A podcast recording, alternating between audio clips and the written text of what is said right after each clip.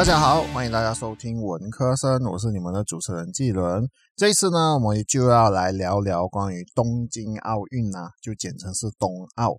所以这次呢是文科生的生。当我这个播客上线的时候，应该奥运是已经结束了。所以说接下来呢，就是要和各位就是分享我关于这个奥运的，我看我有看奥运，但是我就要分享一些关于奥运的一些心情啊。相信各位都知道。冬奥原本是在二零二零年举行的，不过由于疫情的关系呢，冬奥就延迟到了二零二一年，也就是在今年的七月二十三日到八月八日。其实，在今年举行也是带有风险的。虽然说全球的疫情已经比较好转，疫苗开始面世，也越来越多人打了疫苗，可是病毒也是一直持续的在进化。像现在呢，就已经进化到了 Delta 病毒。当我写这一篇文章的时候，其实是 Delta 病毒。可是当我录播客的时候呢，我听说到那个 Delta 病毒呢就已经进化变成 Delta Plus 病毒了，所以疫苗的抵抗能力可能就会开始跟不上了。疫苗方面呢，当然也是需要持续的进化啦。来到东京参加奥运的选手也是带着风险来到的，虽然说有经过层层的检验。防范的措施呢，也是尽所能的保护选手不受感染。不过呢，还是有报道说选手确诊的事情。一旦选手确诊了，那么这位选手就不能够参加比赛了，只能直接被除名。相信远道而来想为自己国家争光的选手呢，肯定就会很失望。不止国外来的选手，当地的部分日本的居民呢，其实也是有反对在这个时候就是举行这个冬奥的。有看到消息，就是当地的居民呢，就是在街上就和平示威，就是希望日本政府呢可以考虑就是择日再举办奥运。不过这个可能是少数居民的请愿吧。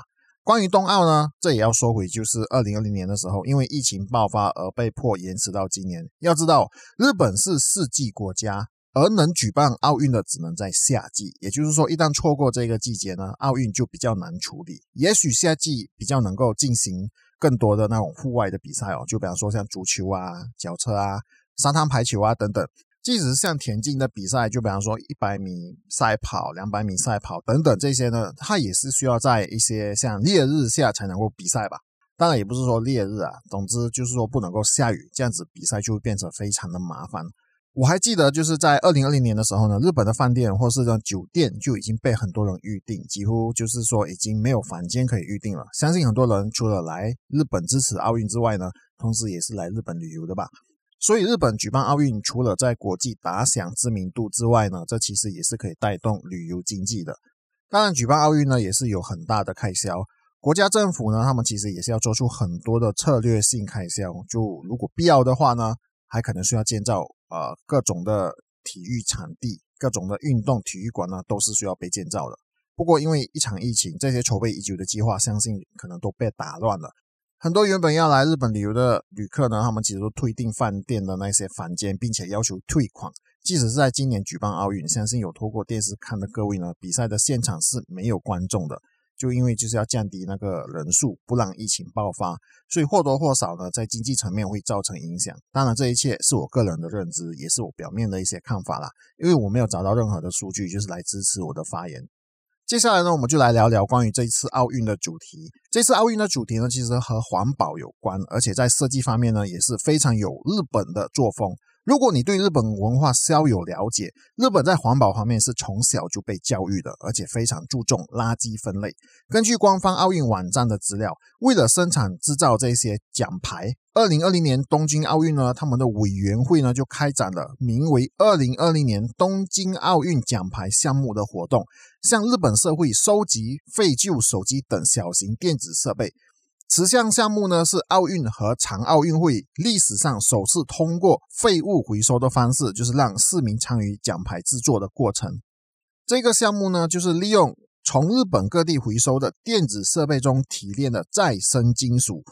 东京奥组委向公众公开征求奖牌的设计方案，从奖牌的采购到奖牌的设计呢，日本全社会都参与到了奖牌的制作过程。这的确是一个因日本全民参与才能变得可能的项目。另外一个环保的事项，同时也闹出了很大争议的，就是选手的床铺是利用纸板制作的。其实当我上网找了资料的时候呢，床铺其实也不全是完全就是说纸板制作的，只是大部分呢它是用纸板做。奥运村的船具考虑到资源的可持续性呢，船铺的制作呢是使用瓦楞纸制作船架，然后呢船垫呢是用聚乙烯材质。日本奥运委员表示，这样的设计呢是可以在比赛结束后进行回收，就是让船铺的实用性更大的提升。当然，纸板制作的船铺呢，就免不了就是会被质疑是否真的可以让选手睡觉。要知道，有一些选手呢，他们的体重是相当高的，就如举重的选手。况且，睡眠对选手来说也是非常重要。除了主要原因是恢复体力之外呢？睡觉也是容易受伤的，最常见的就是落枕。一旦这个事情发生，那选手就很难再参加比赛了。不过，日本奥运委员表示说，这种设计可以承重高达两百公斤。当然，说归说，就有选手就真的进行了测试。九名以色列选手就在东京奥运会的奥运村卧室的。纸板船上蹦跳将至压垮，并且这个视频呢也上传到了抖音。不过这个视频呢一下子就下架了，因为被批评破坏公物。不过透过这个事情，我们可以看到纸板的耐力还是相当高的。也有报道说，日本奥运的举办非常的寒酸，奖牌是垃圾做的，床铺是纸板做的，回收的塑料呢就是来作为原料来制作领奖台。火炬的主材料主要是取自于东日本大地震时建造的活动板房的废料铝等等，但是我觉得正相反，能从废料当中做出如此高科技的完成品，反而体现了日本的环保意识和科技技术是非常高的。如果没有科技技术的话，那又如何从垃圾中提炼出金属来做奖牌？如果没有科技和创意的话，那要如何设计出九个人才能压垮的纸板船呢？直接购买材料来做，不是更省时省力吗？那为什么还要大费周章到处回收废品来做颁奖台呢？就是因为是日本真正要对环境做出贡献，这些才办得到。这也是让我真心佩服的地方。寒酸吗？我认为不，这反而体现了过人的科技和创意，是值得各国学习的举动。好，不管怎么样呢？日本坚持在二零二一年进行奥运，而我觉得世界能做出的就是给予最好的帮助和鼓励。虽然说坚持举办奥运可能会让疫情爆发，但是在我的认知当中呢，世界各国还是派了他们国家的顶尖的运动员来参加比赛。我相信奥运协会呢，应该也是给予很大的帮助，而且世界呢也愿意配合。因为世界各国如果不配合的话，他们大不了可以不派运动员来参赛。虽然说错过奥运是很可惜，不过这个和性命相关，不能拿运动员的性命来开玩笑。我还记得在开幕仪式的时候呢，我也是一样在电脑前面呢，就是等待开幕典礼，等着马来西亚的运动队伍进场。这次的入场顺序呢，是照着日文的字母的开头来排国家的入场顺序。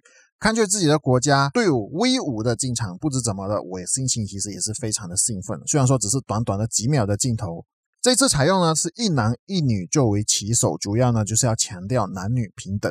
开幕仪式的表演还算过得去，不过有个节目倒是非常的有意思，而且也很好看，那就是现场的象形图表演，英文呢是叫做 pictogram。这个节目呢就是表演者要模仿代表奥运的五十种象形图。而且不是预录的影片哦，是现场在镜头前面直接转换五十种象形图，可以看到表演者就是他们手忙脚乱，一开始其实不知道发生什么事情，不过看了几个图案之后呢，就渐渐的明白了，也佩服就是表演者能够无错误的完整的表现了象形图。我倒是没有看到错误啦，不过有眼睛比较厉害的网友呢，他们其实就看到发现到有错误，不过我倒是没有看到，就我觉得就还好。好，那接下来呢？奥运终于开始了。虽然说也是有报道说有选手确诊，而且日本当地的确诊人数也是在增加。不过我那时的心情完全是关注我国的选手出场的时间和成绩。我本身爱打羽球，而且羽球呢也是马来西亚最具象征性的项目，所以自然的我就会比较偏向于关注羽球的比赛动向啦。二零一六年在巴西的里约奥运呢？是马来西亚拿过最多奖牌的一次奥运，而且最多的项目呢，就是奖牌拿到最多的项目呢，就是羽球。所以今年呢，我也是很期待大马的选手在这个项目上有什么样的表现。不过，因为世界发生疫情嘛，选手们其实也是非常在有限的资源啊、时间啊和空间下进行训练。当然，这个不用说打比赛了，在二零二零年比很多比赛就是因为疫情而停办，所以说选手们呢，无论是要打积分或者是啊，是要吸取更多的经验呢机会也是少了。羽球的每一个比赛项目呢，其实我都会看，无论是男单、男双、女单、女双，或者是混双呢，我都会去看他们的比赛。如果没有看到呢，也是一样会关注羽球选手的成绩。这次的奥运上，虽然说没有上一次的表现这么好，只有我国的男双呢，也就是苏伟毅和谢定峰拿了铜牌。不过看见他们在打铜牌战的时候呢，我也是看得非常的激动、兴奋和感动的。当大马选手因为赢得比赛而呐喊流泪的时候呢，我的心确实为他们感到高兴。也许你会想说，这不就是一个铜牌吗？有啥好高兴的？又不是金牌。说真的，其实我才不管那个是什么牌，能赢到牌其实就已经是非常厉害，也是比较值得庆祝的。确实，运动员的最终目标当然是金牌。可是，如果拿金牌才是代表胜利，而银牌和铜牌都代表失败的话，那就和你上学拿了九十九分也算是失败的道理就一样了。然后，我国最伟大的男单的选手李宗伟，他到目前为止，因为他的比赛呢都是只拿了银牌，难道你要说他拿银牌都是一个失败者吗？这当然不是的。而且最重要的是，这一次呢，他就比上一次更进步。这一次男双也是第一次出现在奥运的组合，能一路过关斩将拿铜牌呢，其实已经超越他们过往的战绩，也是表现最好一次的肯定了。而且他们也还年轻，有时间就是在磨练自己的技术，就是在来临的奥运呢，就是能够再次为马来西亚上场赢得比赛。不否认，我确实是会被运动的输赢带动情绪，看到输的时候就是会失望，看到赢球的时候会激动。运动就是这么能够影响情绪的事情哈。尤其是看到自己的国家队赢的时候，就是会有一种非常好的感觉，就感觉很正面的能量，就是觉得他们能赢，然后我也不能输，我也要做得更好。当然，看到国家队输的时候呢，确实是会失望，我会觉得非常的可惜。不过呢，我也知道说我不能被这些负面的能量就是盖过我，我就会很快的调整我的心情。然后说到比赛的输赢呢，其实就少不了什么呢？就是那个双名的存在。上一届呢，也就是二零一六年的里约奥运会的时候呢。我国的混双选手陈炳顺和吴柳莹呢，就拿了银牌，所以很自然的，国民呢就对他们寄予厚望。不过这一次的冬奥呢，我国混双呢就连续两天在小组失利，不能晋级淘汰赛。这时呢，我国的球迷呢可能就会从失望呢，他们就会到埋怨，甚至到愤怒。可能有些人呢会给予善意的批评，不过有些球迷的发言可能就没有这么好意和客气了。有一些批评呢更是尖酸刻薄，甚至是人身攻击。确实，我们都非常期望，就是看到国家队会赢。这难道不就是代表马来西亚选手们也是想做到的事吗？是没错，比赛就是这么的残忍，来的人数这么多，奖牌就只有三枚。能赢的选手除了做足准备，天时地利人和，甚至运气呢，都成了胜利的因素。如果各位有看球赛的话，就是羽球比赛的话呢，其实都知道，打球的人通常都是会要打球，就是过到对方的场地嘛。不会有人就是打那个羽球网，可是呢，运气就是有时候就是偏偏那些打中了羽球网，可是很幸运的就掉在对手场内了。这个根本不是球员能够控制的哈。所以说，在这次的比赛当中，其实也看到了很多这样的场面，就是那个球呢打中了网，可是呢就是刚好就是翻到了对手的场地哦。他们这个我基基本上觉得就是说，应该就是运气的成分啊。运动员都要经历非常多的赛事才能够入围并上场奥运，绝对不是可以直接进到比赛的。背后的努力绝对不是你能够想象的。如果你酸说他们失败是因为没有做好万全的准备呢？那么，请你定义所谓的万全的准备嘛？因为你能想到的，或者是我能想到的那些准备呢？运动员很大部分都做到了。如果你虽然说他们没有要赢的心态，那么他们站在场上难道是想着要怎么输掉比赛吗？他们肯定也是想着要怎么赢得比赛的。难道输了比赛的运动员心里不比支持他的人难过吗？他们肯定是难过自己的呀。如果说你觉得看了这些比赛，你会觉得非常难过，或者是生气，或者是觉得是想要骂人，或者是想要酸这些运动员的话呢？那你可以选择不看。你说我想要看他们赢，如果是这样的话，那你就要他们会输的心理准备，因为所有的比赛都没有绝对的胜利，输都是有可能发生的。你说国家的运动员输了，我的压力很大，其实我很难过。那运动员的压力就不不是更大更难过吗？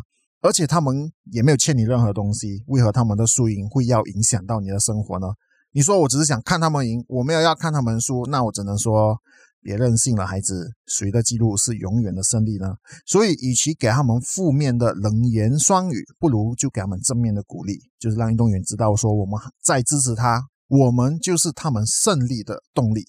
新洲日报呢，它有一篇文章，它里面是这么写到哦，奥林匹克运动会的宗旨是以体育运动作为促进人类和谐、以公平竞赛的精神促进各国的相互理解，建立一个更加美好的和平世界。简单而言呢，奥林匹克运动的目标是带领社会朝向真善美。得奖牌的过程远比奖牌本身更有意义。确实如此哦。从筹备奥运的比赛到奥运的闭幕呢，无论是运动员的付出，还是奥运的委员会的努力，都是值得感谢的。因为能举办奥运呢，绝对不是简单的事情。奥运如果搞砸了，就是直接丢脸到全世界。因为奥运举办的期间呢，是全世界最关注的事情，所以整个筹备的过程并成功举办奥运是值得赞赏的。这里也提到世界和平，我认为就是各个国家呢，就是因为互相信任才愿意派运动员来参加，不会因为担心国家之间会互相伤害选手而选择不参加奥运。我也赞同得奖牌的过程就是比奖牌更有意义，因为过程确实是很重要。你想想看，如果没有任何竞争就赢得奖牌的比赛，好看吗？打个比方说了。以羽球来说好了，这次冬奥的其他羽球选手可能就非常不幸的食物中毒而进院，只有大马的选手就是逃过一劫，全部的选手就是弃权，然后大马呢就不战而胜，包办的金银铜。请问这样的比赛好看吗？对我来说，这样的比赛是最无聊了。我更希望看到的就是竞争的过程，就是那热血的表现，那戏剧化的逆转。这样的比赛，即使是输了。我也看得过瘾，也觉得输是非常有值得的。然后说到逆转哦，有时候我们的心里其实都明白，比马来西亚厉害的选手呢，其实很多，非常的多。我国的选手都在和世界顶级，而且又是恐怖的对手作战，输是随时都会发生的。即便如此，难道我们就不看我国的选手比赛了吗？其实我们都一致认定我国的选手一定是输了吗？不会的，我们都是还会为我国的选手呢，就是加油打气的。我们不否认，就是说我们心里都有一个底，我们输的几率可能就是会比较高。可是我们不是都是希望出现逆转吗？我们期待的就是小人物能够打赢巨人的故事发生。马来西亚的确不是运动的强国，但是还有什么比反败为胜更振奋人心的事情呢？就如这次的男双，虽然说打了一个铜牌，可是他们是连续打赢了世界第一和世界第二呢，它的价值就如得了金牌一样。而且最难能可贵的就是男双铜牌战的时候呢，举国上下不分种族的加油打气，为的就是每得一分的时候呢，我们欢呼；每失去一分的时候呢，我们惋惜。面子书更是有影片拍下的，就是。当男双获胜的那一刻的时候呢，有一个地方就是哦，马来西亚的其中一个地方的他们的主屋的里面的居民呢，他们的欢呼声更是响彻天空。每一个家庭他们的欢呼声大到周围都可以听到。更有网民说，如果不是疫情，我们应该就是在妈妈档里面，就是一起观看球赛了，不分种族，不分你我，就是在妈妈档一起看的。哦，妈妈档其实就是那种路边的那种露天的小摊位啦，通常都是会有电视机，就是直接可以直播赛事的。所以，运动是我国各个种族团结的象征，也是热情的来源。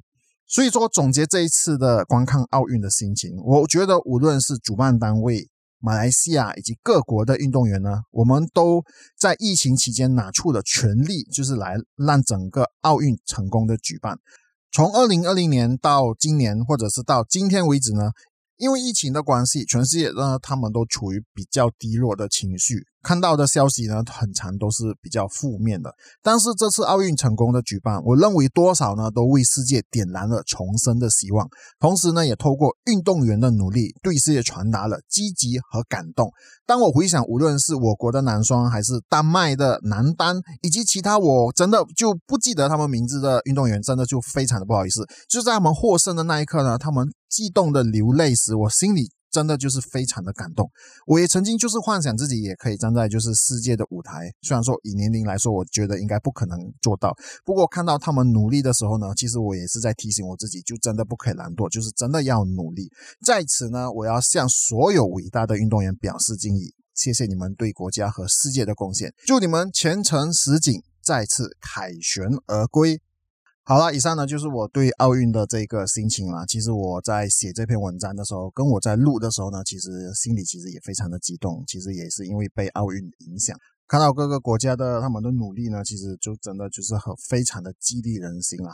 希望各位就是会喜欢这一集，就是我可以分享我就是在奥运看到的一切啦。各位如果喜欢的话呢，就分享，并且在我的频道下就留下五星好评啦。